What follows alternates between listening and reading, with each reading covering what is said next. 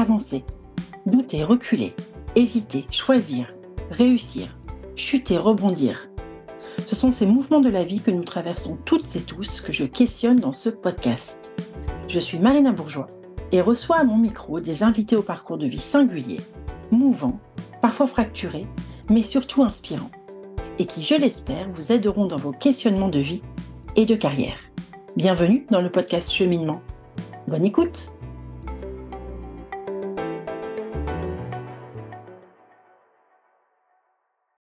Mon invité du jour s'appelle Stéphanie. Nous l'avons accompagnée il y a déjà un bon moment dans le cadre d'un bilan de carrière.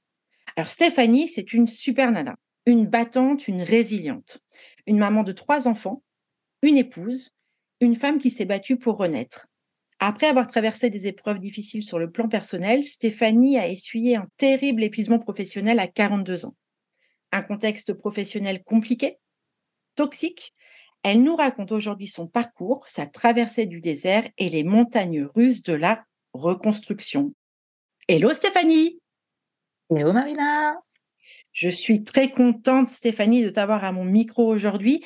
Et puis, je dois te l'avouer aussi, un peu émue parce que euh, je t'ai accompagnée et en préparant ce podcast, je me souvenais, tu sais, de nos séances, de tes confidences et surtout de cette montagne que tu as gravie euh, et que tu vas nous raconter. Alors, Steph, parce que je t'appelle Steph et je ne vais pas réussir, je pense, à t'appeler Stéphanie, euh, j'ai une première petite question pour toi. Est-ce que tu pourrais me donner, toi, ta définition de ce qu'a été pour toi le burn-out, si tu devais en dire quelques mots mmh. euh, alors déjà, Marina, merci de, m'accueillir sur ton podcast. Je suis ravie de, participer. Le burn-out, ma définition.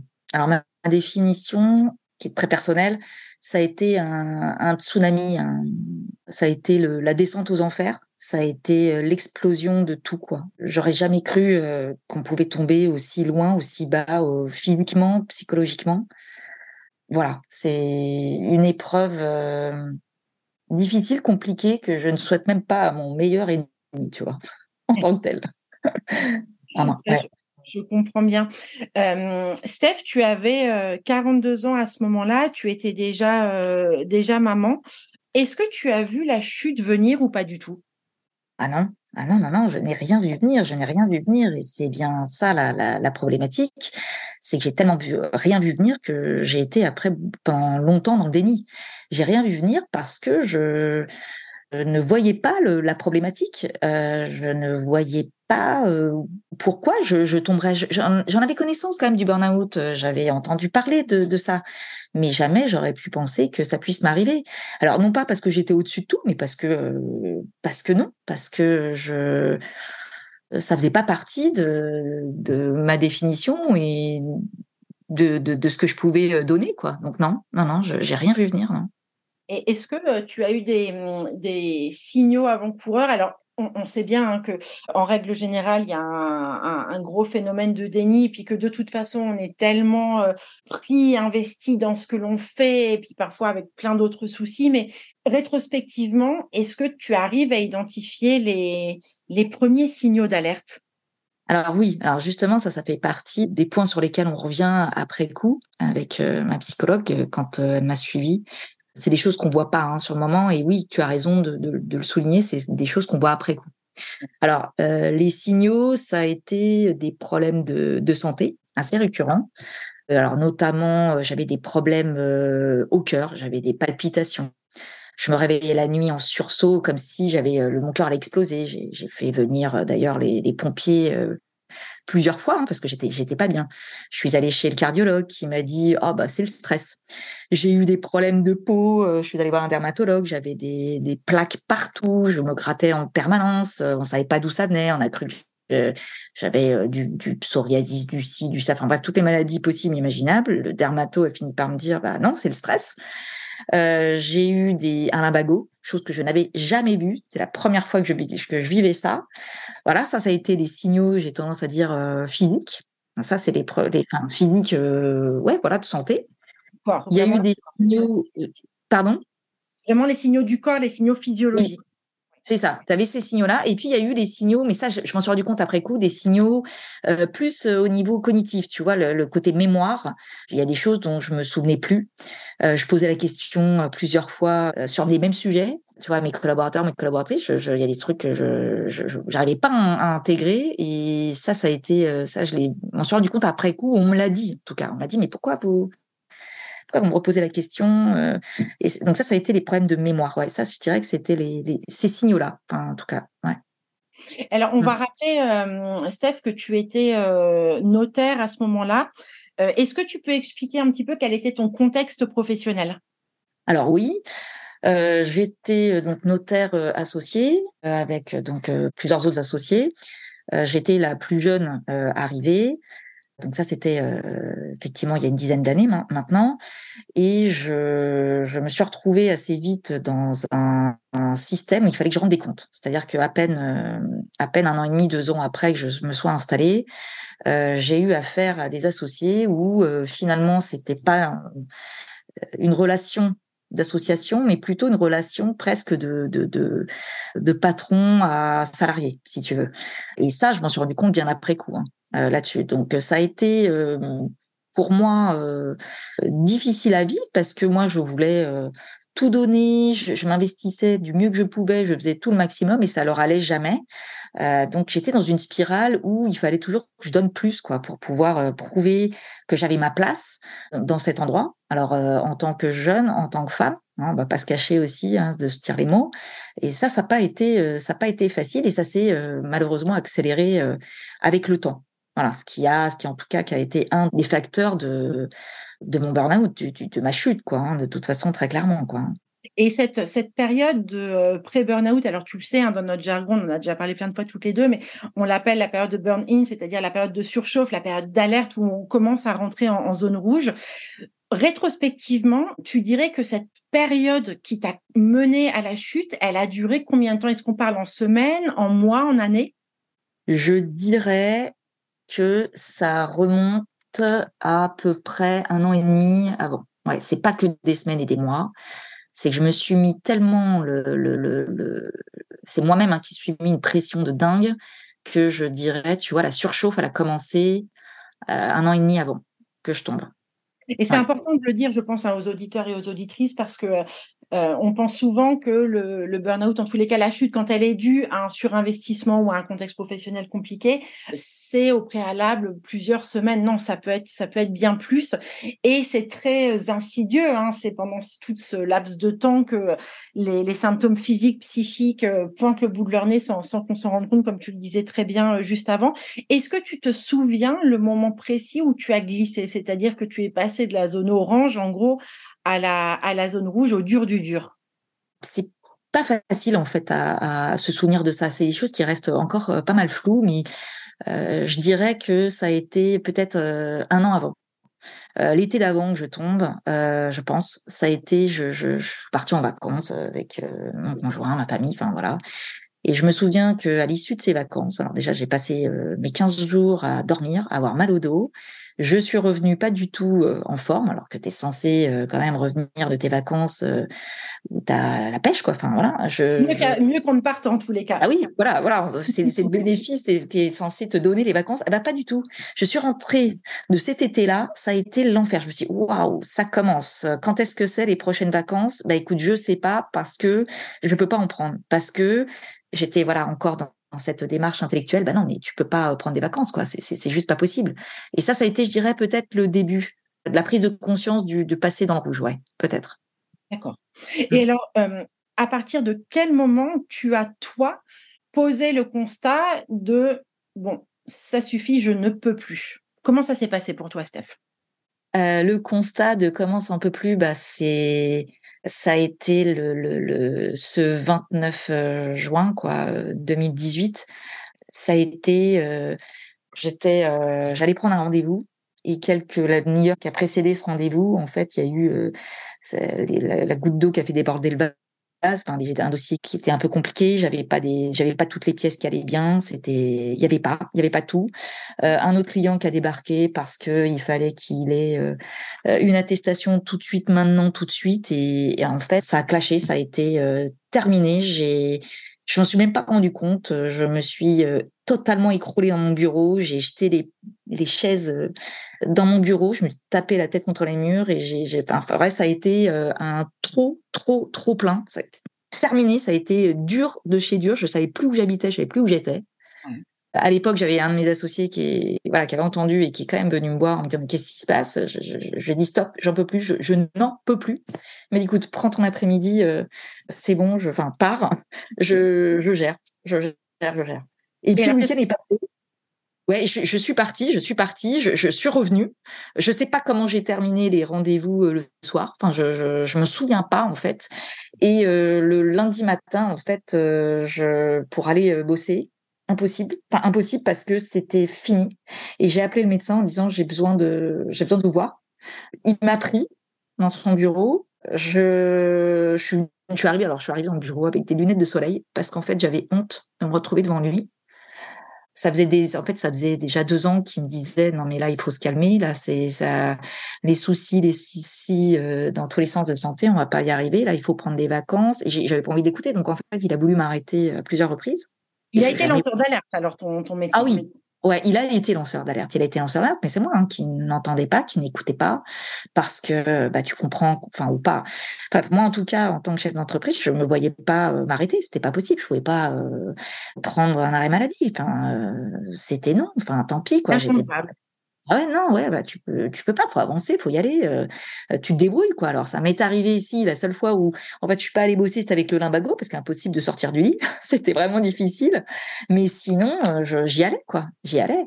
Et le lundi, ce lundi matin, j'ai dit, donnez-moi quelque chose, donnez-moi un médicament pour aller mieux. Il m'a dit, non, mais je crois qu'on va arrêter, là. C'est soit vous acceptez l'arrêt de travail, euh, soit c'est moi qui vous fais euh, hospitaliser euh, là maintenant d'urgence. Je dis non mais je crois que vous n'avez pas compris. Je dis non c'est vous qui n'avez pas compris. Et je lui ai dit non non mais moi je veux pas être hospitalisée, je, veux juste des petits. Donc tu vois j'étais dans le déni, j'étais à ah ce moment-là déni, mais mais pas mais mais plus du. Enfin je voulais que tout s'arrête.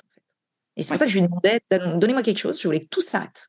Ça a été terminé. Et à partir de là, tout s'est arrêté quoi. Ça a été dans la tête terminé euh, comme un comme s'il m'avait euh, mis le bouton sur off quoi. Enfin il m'a mis le bouton sur off quoi. C'était oui moi ça me fait penser tu sais à l'image mais qu'on emploie souvent hein, dans le cadre de l'épuisement professionnel du disjoncteur. C'est-à-dire qu'à bout euh, il y a un moment ça disjoncte. C'est ça. Mais je pensais pas que c'était aussi violent mais ça a été ça quoi. Terminé.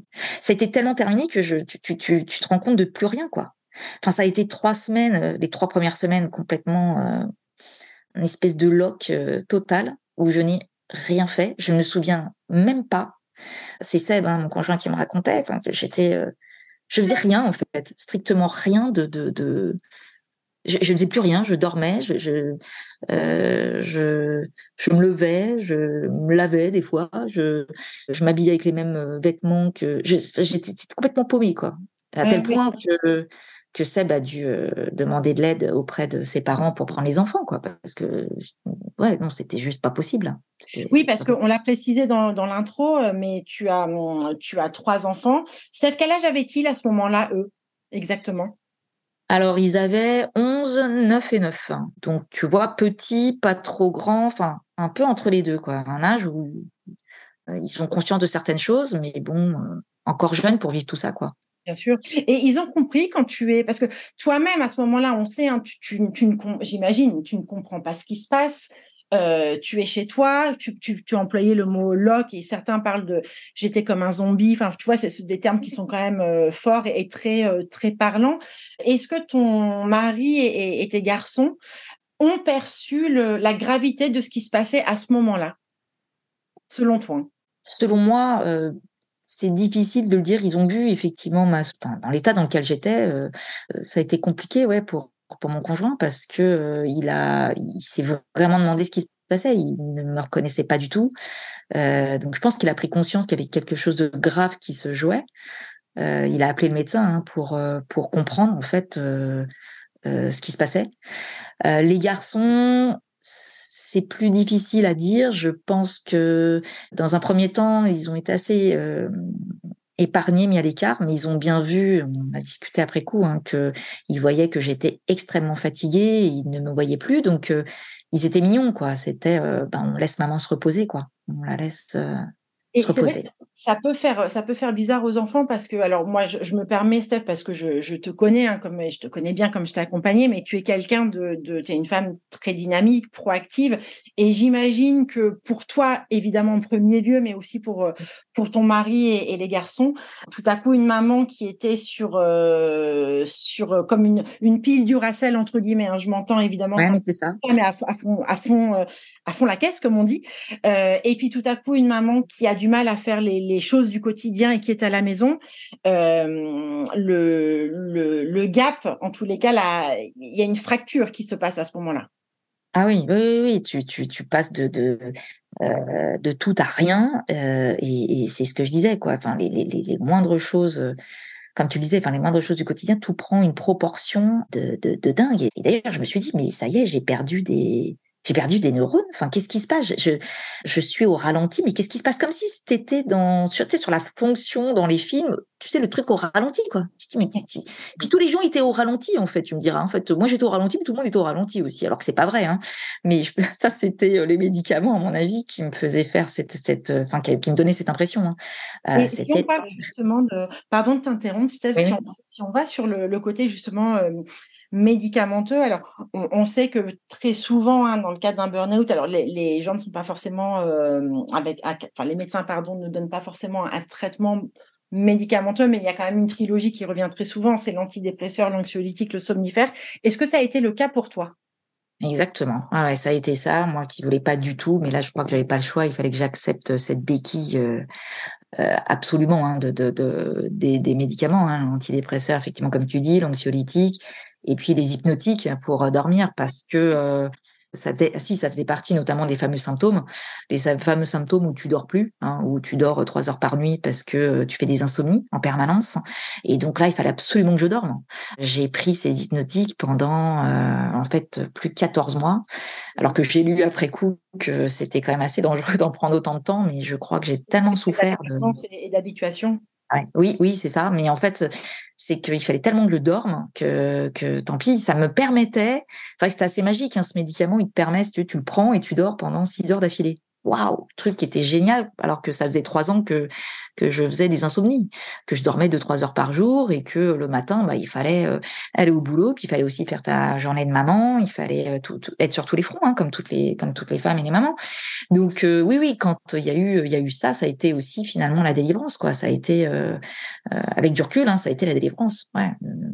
Ça te permettait, j'imagine, de mettre ton cerveau sur off et puis de, de, de, partir dans la nuit et de recharger aussi un petit peu les batteries, ne serait-ce que quelques heures.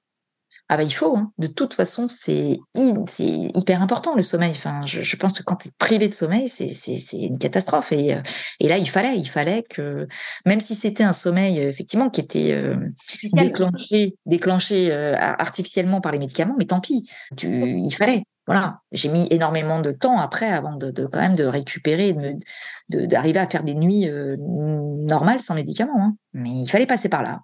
Voilà, tant pis. Comment euh, tu as vécu les, les premières semaines euh, Alors tu disais, hein, tu avais le sentiment d'être, enfin rétrospectivement, tous les cas, une une loc. Ce mode loc, allez, on va l'appeler comme ça pour mmh. pour rigoler un petit peu sous forme de clin d'œil. Il a duré combien de temps pour toi à, à quel moment tu t'es déloquifié à quel moment je... Alors, euh, à quel moment il y a eu alors il y a eu ces trois premières semaines très très lourdes de de loc, de de loc euh, genre euh, palmarès hein, quand même. Après il y a eu euh, un mode euh, fantôme sur pattes. Donc là, tu vois, tu es content, tu dis tiens, j'arrive à marcher, mais alors tout demande un effort. Donc ça, ça a duré quand même encore 3-4 mois, 4-5 mois, on va dire, à peu près.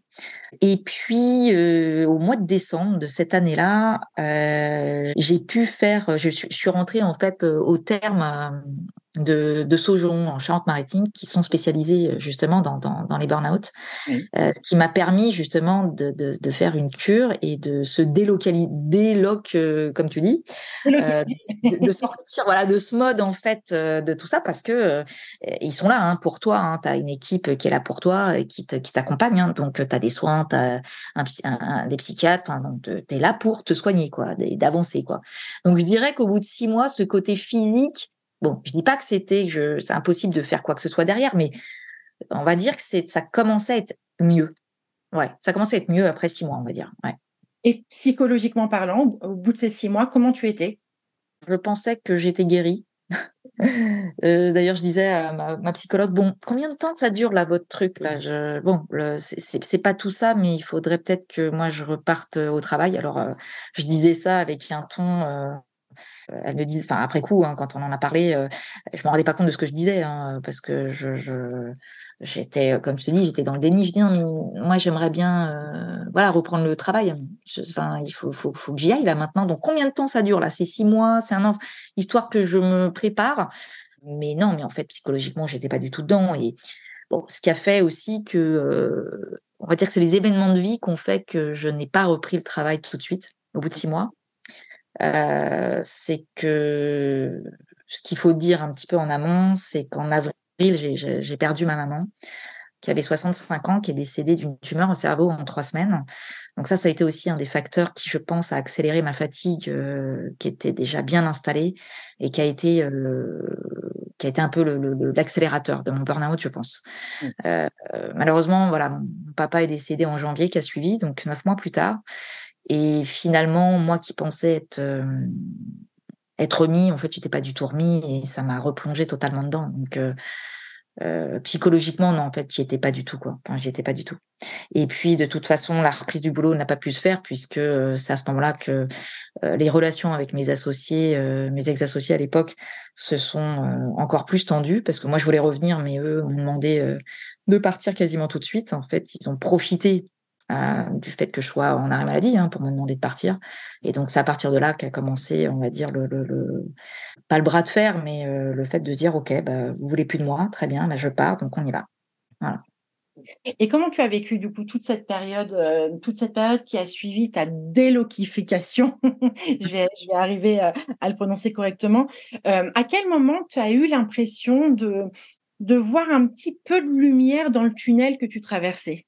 J'en voyais pas, euh, c'était difficile, Marina. En fait, j'en voyais pas parce que j'avais euh, j'avais ces ex-associés qui faisaient tout pour pour me faire partir, alors que moi, en fait, j'adorais mon, métier, j'adorais mon job, j'étais bien où j'étais et je voulais euh, je voulais rester.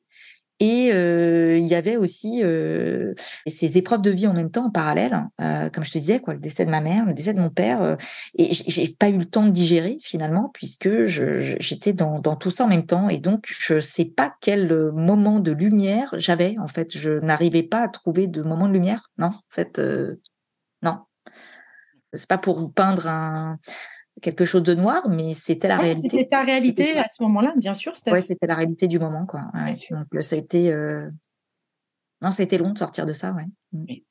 Si tu devais aujourd'hui dire euh, le, le, temps que ça t'a pris, alors je, je sais que c'est toujours difficile de dire mon burn-out ou cette, cette mauvaise période a commencé à telle date et elle a terminé à telle date parce que les choses sont infiniment plus subtiles évidemment que ça, mais si tu devais calibrer le, le le temps de cette grosse, grosse, grosse zone de turbulence que tu as vécue, Steph, tu dirais combien de temps à peu près? Alors, je dirais, euh, je dirais, je, déjà, je dirais déjà, j'ai mis un an, plus d'un an euh, à en prendre réellement conscience. J'étais dans le déni. Ce qui a fait que j'ai pris conscience, ça a été euh, les, les opérations suite au, suite euh, à la vente de la maison de mes parents qui a duré sur 2019 et il fallait tellement que j'ai de l'énergie pour euh, m'occuper de ce que j'avais m'occuper pour libérer la maison de mes parents, il fallait que je m'occupe de mon frère aussi à ce moment-là, euh, qu'en fait je m'occupais pas de moi et je dirais que j'ai vraiment pris conscience de tout ça en octobre en fait 2019, donc tu vois un, peu plus d'un an après. Et il m'a fallu encore après une bonne année hein, pour accepter et puis de, de euh, de sortir de ça, on va dire ça comme ça. Donc on va dire, je sais pas moi, 18 mois, 2 ans. Euh. Oui, c'est difficile de donner un délai parce que après c'est des étapes. Après je dirais qu'en fait c'est des étapes. Il y a le fait d'accepter, euh, de se dire ok, d'accord, je vis quelque chose de compliqué et accepte-le. Il y a euh, l'avancée, se dire d'accord, là ça va bien, là ça va mieux, là bah non, ça redescend, les fameuses montagnes russes dont tu parles souvent. C'est ça. C'est que se dire, mais quand est-ce que je vais sortir de ça, quoi? Quand est-ce que je sors de ça? Donc je dirais, oui, je dirais à peu près deux ans, quoi. alors je veux pas faire peur à tes auditeurs, hein, parce que vraiment. Non, mais c'est extrêmement important de, de, Évidemment, tu as raison, hein, Steph. Les, les, les, délais de récupération, de reconstruction, etc., sont très différents d'un individu à un autre. Mais moi, je trouve que c'est extrêmement important de montrer aussi que le, le, le, délai entre guillemets peut être long, parce que mmh. ça, ça permet aussi de prendre conscience en amont quand on est dans cette fameuse zone orange, euh, d'être conscient de ce qui peut se passer derrière. Et si ça peut freiner, écoute, certaines personnes ou leur permettre en tous les cas de peut-être aller consulter un médecin ou autre, et eh ben écoute, on aura déjà gagné toutes les deux beaucoup de choses, je trouve. Ah mais complètement, je suis totalement d'accord avec toi, Marina, parce que euh, plus, bah, de toute façon, on le sait, hein, plus on tire sur la côte, plus c'est dur euh, de, remonter. Hein. j'ai le souvenir d'un ami qui m'avait appelé en 2020 justement et qui euh, voilà était très très mal dans son boulot, avait des symptômes, des choses comme ça. Donc lui, tu vois, a eu ce, déclic d'aller voir son médecin, de dire voilà là j'en peux plus, ça va plus.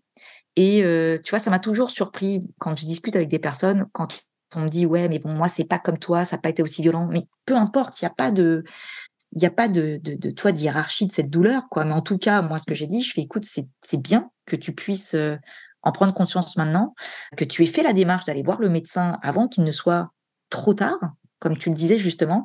Et tu vois, ce côté, voilà, Steph, j'ai en fait, il, il est venu me parler à moi, il m'a demandé à parler à moi, alors que c'était un ami de mon conjoint hein, au départ, hein, mmh. euh, pour qu'on puisse échanger ensemble. Parce qu'en fait, euh, il avait besoin de comprendre certaines choses, ce que j'avais vécu, euh, et de pouvoir en parler. Parce que c'est triste à dire, mais il n'y a que les personnes, entre guillemets, hein, qui, qui, vivent, qui traversent ça, qui peuvent aussi, qui peuvent en parler euh, librement aussi, et puis qui peuvent se sentir entendus ou compris sur les symptômes, sur ce qu'on ressent.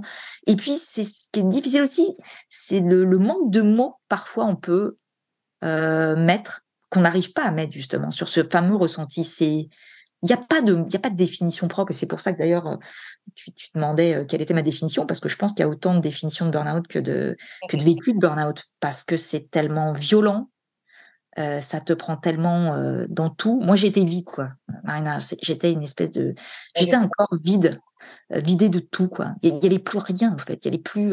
C'est juste une enveloppe charnelle. Voilà ce que j'étais. Une coquille, tu, tu, tu emploierais ce mot, toi ou pas? Moi, j'ai certains de mes accompagnés qui l'emploient parfois. Une coquille vide, ils me disent.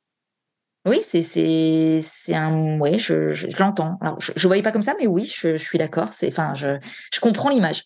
Une coquille vide, c'est ça. Et puis, ce qu'il faut dire aussi, parce qu'on en parle très, très peu, euh, mais on en avait souvent parlé, je me souviens, Steph, ensemble lors de nos séances, c'est que certes, il y a euh, le, la chute, en tous les cas, ce qu'on appelle l'effondrement physique, les troubles cognitifs, psychologiques, etc. Mais il y a aussi les dommages. Alors, moi, j'aime pas cette expression de dommages collatéraux, mais allez, c'est pas grave, je l'emploie.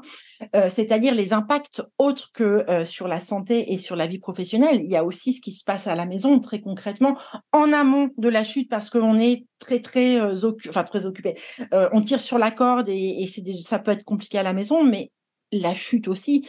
Euh, et l'après-chute est compliqué parce que on, parle très rarement, hein, par exemple, de l'impact sur l'intimité d'un couple, l'impact sur la gestion de la logistique à la maison, sur les enfants, etc. Comment toi tu as vécu cette période-là? Est-ce que tu as réussi à communiquer avec ton époux sur, sur toute la période qui a suivi? Alors, on, je l'ai vécu euh, à, différents degrés. Euh, effectivement, mon conjoint, et comme beaucoup hein, de, malheureusement de conjoints de personnes de burn-out, n'entendent pas, ne comprennent pas. Et puis c'est surtout qu'il arrive un temps où tu vas mieux, entre guillemets. Enfin, on a l'impression qu'on va bien, si tu veux, extérieurement parlant, mais à l'intérieur, il n'y a rien, c'est vide. Et donc parfois, euh, notre entourage a du mal à comprendre que on n'est pas bien, qu'il se passe rien. Et donc du coup, bah oui, tu pourrais quand même euh, faire euh, bon bah le lit, bon bah tu pourrais les cours c'est pas grand chose, etc. etc. Toi, des, des, tâches qui sont qui sont anodines, hein, enfin qui sont dans le quotidien, ils ont parfois un peu de mal. Mais pour autant, euh, euh, il a été quand même présent pour euh, effectivement pour les tâches. Hein. mais moi-même, je me donnais aussi cette volonté d'absolument de réussir à faire des choses. Et c'est ça qui a, fait qui a aussi contribué à mon déni hein, du, du burn-out, c'est que en fait, je me forçais encore à faire des choses, alors qu'en fait, j'étais épuisée et je continuais et je tirais sur la corde. Je continuais, je continuais, je continuais c'est tout le, la problématique. D'ailleurs, moi, je vois souvent, tu sais, Steph, des, personnes qui, après avoir été chez le médecin, alors et qui, le médecin les arrête, ils perçoivent ça soit comme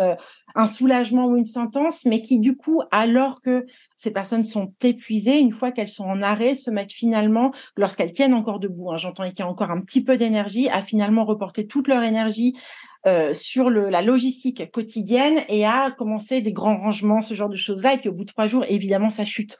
Mais tu vois, comme s'il y avait une forte culpabilité à en fait se poser euh, P-A-U-S-E-R hein, là pour le coup et puis se poser mais euh, c'est il y a parce que on, le sait hein, que la culpabilité de, de dysfonctionner de ne plus fonctionner normalement que ce soit au travail ou à la maison euh, c'est c'est quelque chose qui est difficile à gérer. Il y a souvent une énorme culpabilité alors oui, tu, le soulèves très bien. Il y a la culpabilité de se dire, mais attends, mais je suis là, mais ok, enfin c'est bon, je, peux encore marcher, je peux faire des choses.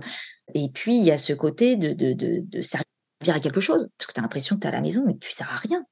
Alors en plus, moi, mon, arrêt, si tu veux, a été très très long parce qu'il a duré trois ans et demi parce que j'ai une difficulté à sortir de la structure dans laquelle j'étais. Mais au-delà de ça, justement, il y a ce côté finalement parce que tu fais, parce que bah, il faut faire parce que mmh. tu tu tu t'autorises pas hein, enfin euh, et comme tu dis voilà le peu d'énergie que j'ai eh ben je vais le mettre dans euh, euh dans les, les les tâches, les quelques tâches ménagères à faire, parce qu'au moins tu as le sentiment de servir à quelque chose, d'être utile.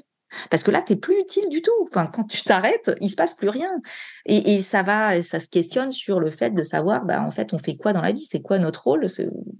Et on commence à se poser des questions existentielles. Hein. Là, ça, ça, commence à partir en tous les sens. Hein tu, tu, le décris très bien. C'est vrai que moi, ce que je vois en tant qu'accompagnante, c'est en tous les cas la période de surchauffe suivie de la chute, suivie d'une période euh, très inconfortable avec pas mal de sidération, on ne comprend pas ce qui se passe, une grosse fatigue, parfois beaucoup de sommeil, etc., euh, de la culpabilité. Et puis, à un moment donné, euh, une phase ascendante, mais qui reste très sinusoïdale, hein, avec des avec des hauts et des bas. Et je trouve aussi que beaucoup présument de leur force justement quand il y a une récupération d'énergie. Tu le disais un petit peu tout à l'heure, tu le sous-entendais en tous les cas, on se lève le lundi et puis bah ça va pas trop mal, donc on se dit bah tiens le mardi, du coup je peux prendre un engagement pour le mardi ou le mercredi, et puis finalement pas de bol, le mardi ou le mercredi, eh bien la, la, batterie, la jauge est vide et, euh, et on ne peut pas faire ce qu'on avait imaginé pouvoir faire. Et c'est très compliqué à vivre parce qu'il y a un côté très déceptif. Et puis la personne se dit bah mince, je pensais que ça allait mieux et en fait non. Comment tu as géré toi ce yo-yo là Oh là là, ça a été, euh, ça a été difficile. Hein. Ça a été. Alors au début, je faisais semblant d'aller bien, et puis après, je mettais des jours et des jours à me remettre à quelque chose. C'était de me dire bon, ici, je quand même, je sors, je fais des choses, je prends les engagements. J'ai dit que je le faisais. Euh, j'ai voulu euh, aller là-dedans, toujours parce que j'étais dans un déni en fait, si tu veux. Hein. Et puis il est arrivé un temps où j'ai dit stop. J'ai accepté de m'écouter. Euh, j'ai accepté de dire non.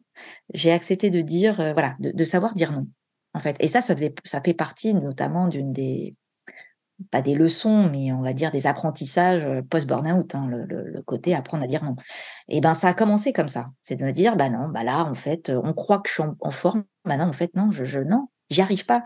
On a l'impression que oui, là, sur l'extérieur, que ça va, mais en fait, à l'intérieur, il, il se passe rien, quoi. Il se passe rien du tout. Donc, euh, donc non, ça a commencé comme ça au départ. Et petit à petit, en fait, l'extérieur a, compris euh, que je ne faisais pas semblant, enfin, il n'y avait pas de parce qu'il y a ça aussi. On a l'impression que parfois, euh, tu as dû entendre aussi hein, ces, ces, ces, problématiques du burn-out et de, de, ces maladies dites psychologiques. Moi, j'ai souvent entendu ça aussi. Ah bah oui, non mais il fait semblant. Euh, oh, bah, oui, burn-out, dépression, euh, les mots, les mots psychiques, bien sûr. Ah oui, oui, tu les fameux mots psychiques où on dit, bah, de toute façon, c'est tellement facile de dire ça. Enfin, moi, comme je disais, en tant que chef d'entreprise, si tu veux, non, enfin, moi, j'avais qu'une envie, c'est de bosser, parce que si je bossais pas, j'avais pas de, j'ai pas de revenus. Hein. Donc, bien sûr que oui, je faisais semblant de pas aller bien. Non, non, moi, j'avais qu'une envie, c'est d'aller mieux. Mais ça fonctionne pas comme ça. Ça, c'est pas le déclic de se dire, ça va aller mieux. Non. Donc, ça a été des vrais, des vraies montagnes russes, ça a été des, des, des ça va mieux, ça va pas mieux, euh, euh, et ben tant pis, ouais, bon bah il a fallu que j'accepte euh, tout ça, mais euh, avec difficulté quand même. Hein, j'avais du mal hein, à, à, à, me, à me voir dans cet état-là et de, il a fallu que il fallait, il a fallu accepter. Et ça, ça fait partie aussi de de la reconstruction. Je pense que tant... Je t'en prie, Steph. Non, non, mais tu as raison. En fait, tant que, tant que déjà, il faut sortir du déni. Deux, il faut accepter que ça va prendre du temps. Tant qu'on n'accepte pas que ça prendra du temps, eh ben, ça marchera pas. On aura beau parce qu'on va s'épuiser. C'est-à-dire qu'on commence à reconstruire, à se reconstruire tout doucement. Et c'est comme si bah, tu, utilisais l'énergie que tu viens de produire euh, là tout de suite. Donc en fait, tu construis rien du tout. Tu refais plus du tout tes fondations, tu ne fais rien. Donc en fait, il se passe rien et tu n'avances pas. Moi, j'ai cru, j'ai cru ça, mais tant que j'étais dans cette dynamique, euh, j'étais sur un euh, sur un tapis roulant, tu sais, mais j'étais toujours sur le même euh, le même mouvement. Donc en fait, j'avançais pas. Hein. J'avais l'impression que, que je faisais tout. Hein, pourtant, euh, tu, tu, vois ce côté où j'ai l'impression de tout faire pour aller mieux. Euh, j'ai fait ci, j'ai fait ça, j'ai réfléchi à ci, à ça, mais en fait non, parce que j'acceptais pas de me poser, tout simplement. Voilà. Et il y avait que ça à faire à ce moment-là. Quelles ont été tes béquilles, euh, que ce soit les choses, les gens, les, les, les, les, béquilles sur lesquelles tu t'es appuyé? Tu as parlé tout à l'heure euh, des médicaments et en effet, hein, c'est une vraie béquille euh, lorsque ça devient nécessaire. Qu'est-ce que, sur quoi d'autre ou sur qui d'autre tu pu t'appuyer, Steph, sur, pendant tout ce, tout ce parcours, tout ce processus? Euh, tu parles en termes de finalement de d'accompagnement autre que le, les médicaments, c'est ça en fait euh, les, les, les, ressources. Alors euh, la, la première ressource, évidemment, c'est toi, à l'évidence. Mais si tu devais dire rétrospectivement, finalement, là où tu as été puisé de la force, est-ce que tu arrives un petit peu à, à voir ça? Alors euh, c'est toujours une question, je trouve délicate, mais avec avec le recul, je dirais, si j'avais su, euh, qu'on pouvait faire ça. Euh, je pense que, alors déjà de se faire accompagner par un thérapeute, donc que ça soit un psychologue, un psychiatre, enfin quelqu'un en qui euh, il y, a le feeling qui se passe de toute façon, pour évoquer quand même tous les mots qu'il y a hein, derrière derrière tout ça. Ça c'est important. Ça, ça a été avec les médicaments les premières choses. Après, pour les retrouver de la force, euh, ça a été euh, retrouver le, contact avec euh, les choses simples. Mmh. Alors, ça peut paraître un peu que, un peu cuculapraline, hein, dit comme ça, mais tu sais, simplement de se dire, tiens, ben, je vais faire un tour dans la nature, en forêt, à la plage. J'habite pas très loin de la mer, donc tu, vois, des, des, des, des, éléments comme ça. ça a été aussi de, de reprendre goût à, hum, à des, des, des, des, hobbies, enfin des, plaisirs que j'avais avant. Donc euh, c'est à ce moment-là que j'ai d'ailleurs j'ai repris euh, la peinture. J'allais t'en parler de la, de la dimension créative qui, qui a pu ah. être une béquille aussi à un moment donné. Oui, oui, ah bah oui, ça a été une béquille parce qu'à ce moment-là, euh, tu, tu, tu, te, tu t'abandonnes en fait là-dedans. Enfin, la, la, peinture, ça a été, ça a été comme tout. Hein, ça a été la première fois que j'ai repris un pinceau. Oh, je me suis dit, waouh, qu'est-ce que j'en fais de ça? Et qu'est-ce que je vais faire? Et à la fois de me dire bon allez ça va être sympa c'est parce que j'ai tellement entendu me dire allez fais un truc qui te plaît. Je ne savais même plus ce qui me plaisait hein, pour te dire hein, ça a été ça. Perdu. perdu totalement perdu.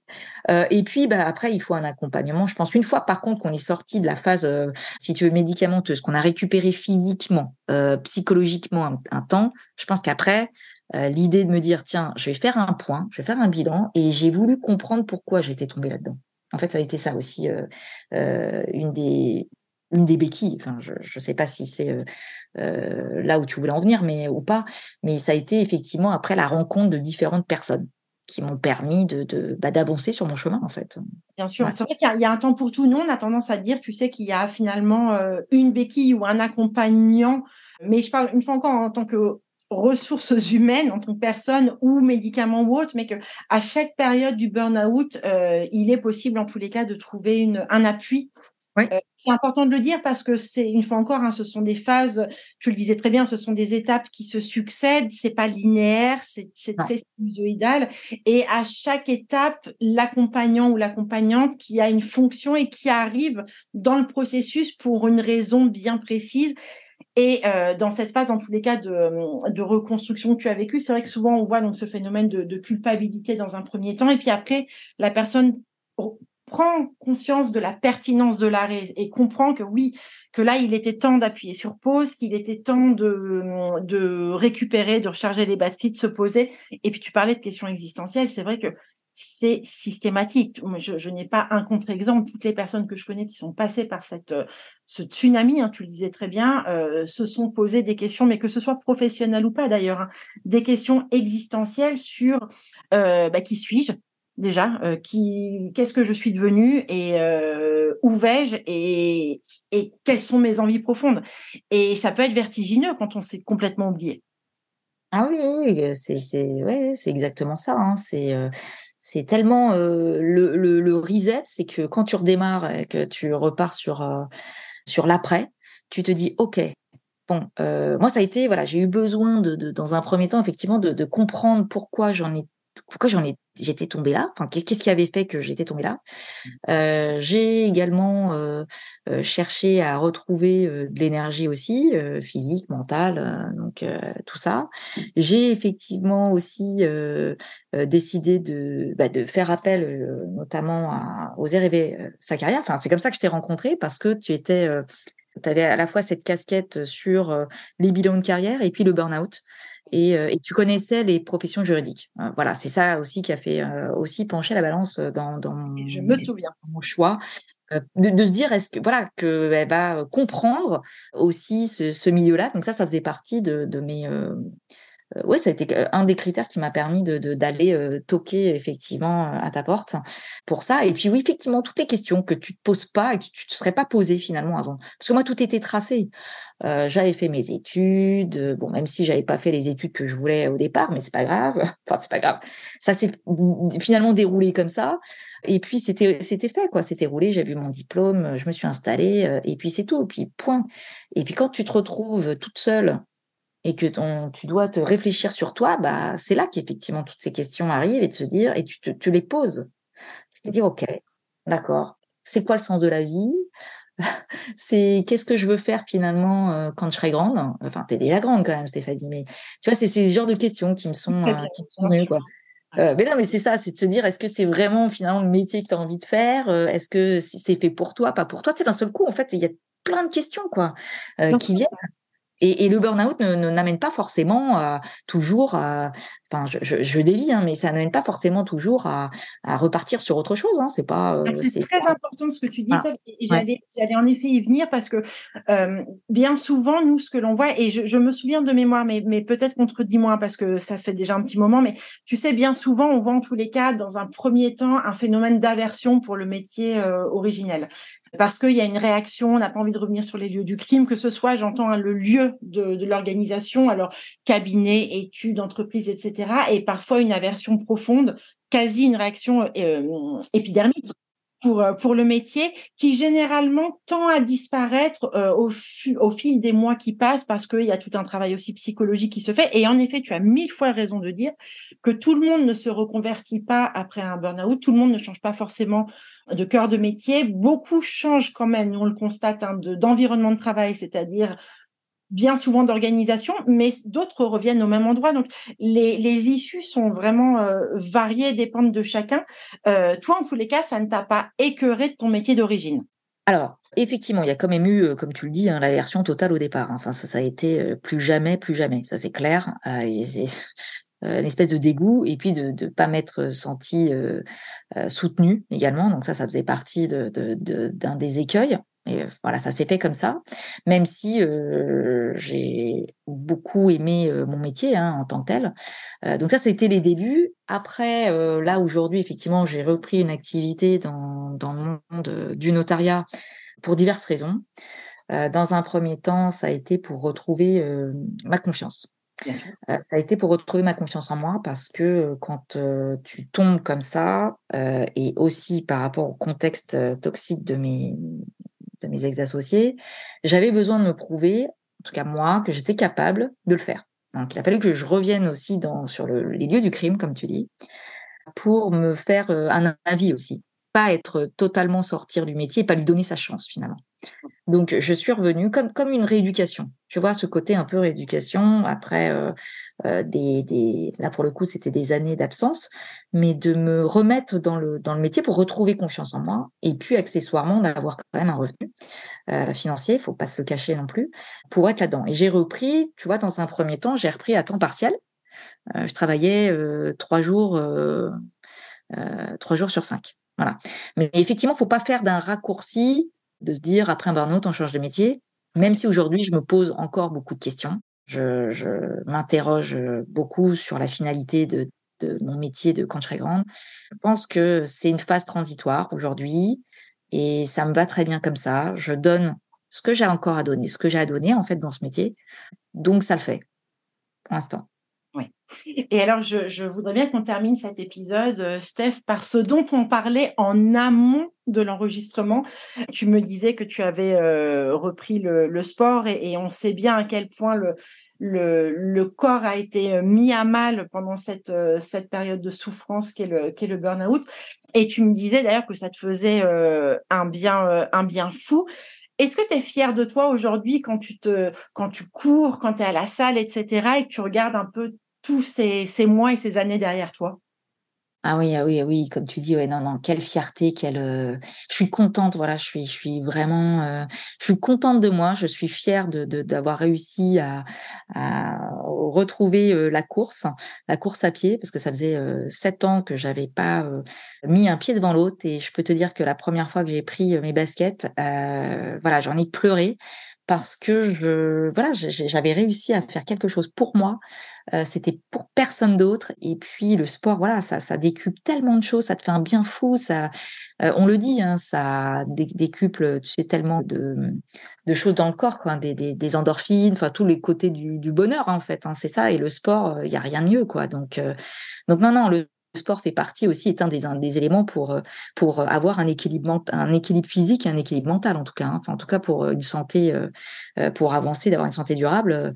euh, le sport fait partie intégrante de, de, de mon nouveau, de ma nouvelle vie, hein, de, de, en tout cas de celle que j'avais avant, mais que j'avais dû arrêter à cause du, de la surchauffe d'avant, parce que ça, on n'en a pas parlé, mais c'est aussi tout ce côté où tu sais, où tu fais plus rien, tu fais plus ton sport, tu sors plus, tu fais plus tes restos, tu vois plus tes amis, tu fais plus rien. Et, le professionnel petit à petit, c'est très insidieux là encore. Exactement. Alors que, du, au contraire, justement, le sport, c'est se dégager du temps, de se mettre dans son agenda et pas de se dire j'ai pas le temps. C'est pas vrai. Tu le fais comme un comme un autre rendez-vous.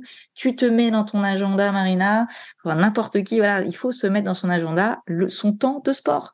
Alors peu importe ce que c'est hein, comme sport, il faut trouver le sport qui, qui nous convient. Voilà, c'est tout. Il faut tester. Voilà, faut tester, effectivement. Tu dirais de toi-même que tu es résiliente. On en a parlé un tout petit peu avant l'enregistrement de ce mot euh, de, résilience. Ah, moi, tu le sais, hein, moi, je te trouve sacrément résiliente. Euh, mais toi, Steph, comment tu t'envisages sous cet angle-là? C'est sûr que la résilience, oui. Alors, si on prend la définition de la résilience euh, de, départ, enfin la, définition qu'on entend, hein, qui fait effectivement qu'il y a une certaine résistance à tous les chocs, alors oui, résilient dans la mesure où je passe, j'ai passé toutes ces épreuves, mais je te dirais, je sais même pas comment, Marina. Enfin, je c'est oh, assez... je sais parce que je les ai vus et tu les as passés. Euh, détermination en tous les cas. Oui, mais pour autant, j'avais l'impression que je n'avançais pas et tout le monde me disait autour, mais si, t'avances, alors que finalement, j'avais l'impression que j'en étais toujours au même stade. J'en étais toujours euh, dans mon truc où, euh, comme je dis, tout le monde a pris l'autoroute et moi, je suis sur l'air de repos, là. Enfin, tout le monde s'est barré. Et c'est ce côté où de me dire, mais non, en fait, je vois pas en quoi. Enfin, parfois, c'est vrai quand on me dit ça ou quand j'ai des retours, j'ai des, amis aussi qui me disent ça et je suis extrêmement touchée quand ils me disent ça et je, je crois que je me rends pas compte et on, on, le dit souvent, on me dit non mais t'imagines même pas, euh, moi il me serait arrivé euh, que euh, qu'un dixième de ce qui t'est arrivé, je, je serais pas, je sais pas où j'en serais. Alors oui, alors finalement j'ai appris beaucoup de choses. J'ai appris que finalement si j'étais en vie aujourd'hui, bah, c'est qu'il fallait que je vive, Marina.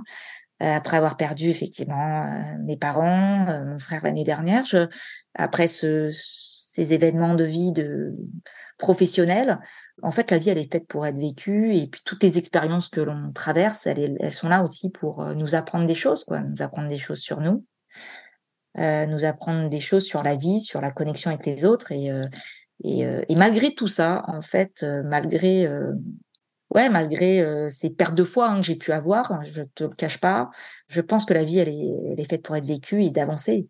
parce que finalement, la vie est ouais, la vie est belle, on a plein de choses à faire. Et si je suis là aujourd'hui, si, si tu veux, si on m'a pas ôté la vie aujourd'hui, c'est que je dois, euh, je dois en profiter, quoi, de cette vie, quoi. Donc, euh, rien que pour, euh, rien que pour mes parents, pour mon frère, enfin voilà, je, me dis, allez, Steph, on y va. Et puis, il y a plein de belles choses qui s'ouvrent à toi, quoi. Donc, on y croit, voilà. Donc, j'y crois et je, je fais plein d'expériences, plein de nouvelles choses. Je, m'amuse. Voilà. Aujourd'hui, j'ai envie de m'amuser. J'ai envie de m'amuser. Très ému, euh, Steph, de, t'écouter parce que tu, comme je le disais tout à l'heure, plein de souvenirs de, séances ou de, coups de fil hein, qu'on a pu se passer me, reviennent et de, ces étapes hein, que, tu as vécues. Et alors, si tu m'y autorises, je, vais faire une petite dédicace à, à d'autres personnes qui sont actuellement dans ce, euh, tu sais, dans ce brouillard du, euh, du burn-out parce que je suis persuadée, mais vraiment intimement persuadée que tes mots et ton récit sans phare, et, j'aime beaucoup ça, Steph, tu le sais, hein, de parler de ce sujet-là sans filtre euh, et sans le glamouriser euh, et en, parler, voilà, appeler un chat un chat. Je pense notamment à Julie, à Anthony, à Julien, à Céline, à Cécilia, etc., qui sont, euh, qui sont passés par là. que voilà, c'est une étape qui est difficile, mais qu'on s'en sort, qu'on s'en sort autrement, chacun avec sa propre euh, méthode, mais qu'en tous les cas, le, brouillard se dissipe à un moment ou un autre et que mine de rien, euh, il y a du soleil derrière, quoi. Oui, tu as raison, et totalement. Et il y a un truc qui est très important que je n'ai pas soulevé, c'est en fait ce que j'ai accepté d'être aidée, Marina. Euh, et je pense que ça, c'est hyper important pour pouvoir se reconstruire. Voilà, il faut pas hésiter à se faire aider, mais se faire aider, c'est pas se faire aider par un psy, c'est pas ça dont je parle, hein. mais se faire aider à oser s'ouvrir, même à ses amis, même à, tu vois, son entourage, oser euh, juste de parler et de d'accepter les mains tendues parce que euh, euh, je ne les ai pas tout, tout de suite toujours acceptés. Et finalement, ça fait du bien, en fait aussi, c'est de se dire que euh, on, est capable d'avancer avec l'aide des autres. Et ça, ça a été une très belle, ouais, un, bel apprentissage aussi. Donc, et on avance, voilà, on avance. Mm. Grand merci, Steph. Je t'en prie, Marina. Au plaisir. Je t'embrasse. À bientôt. Merci.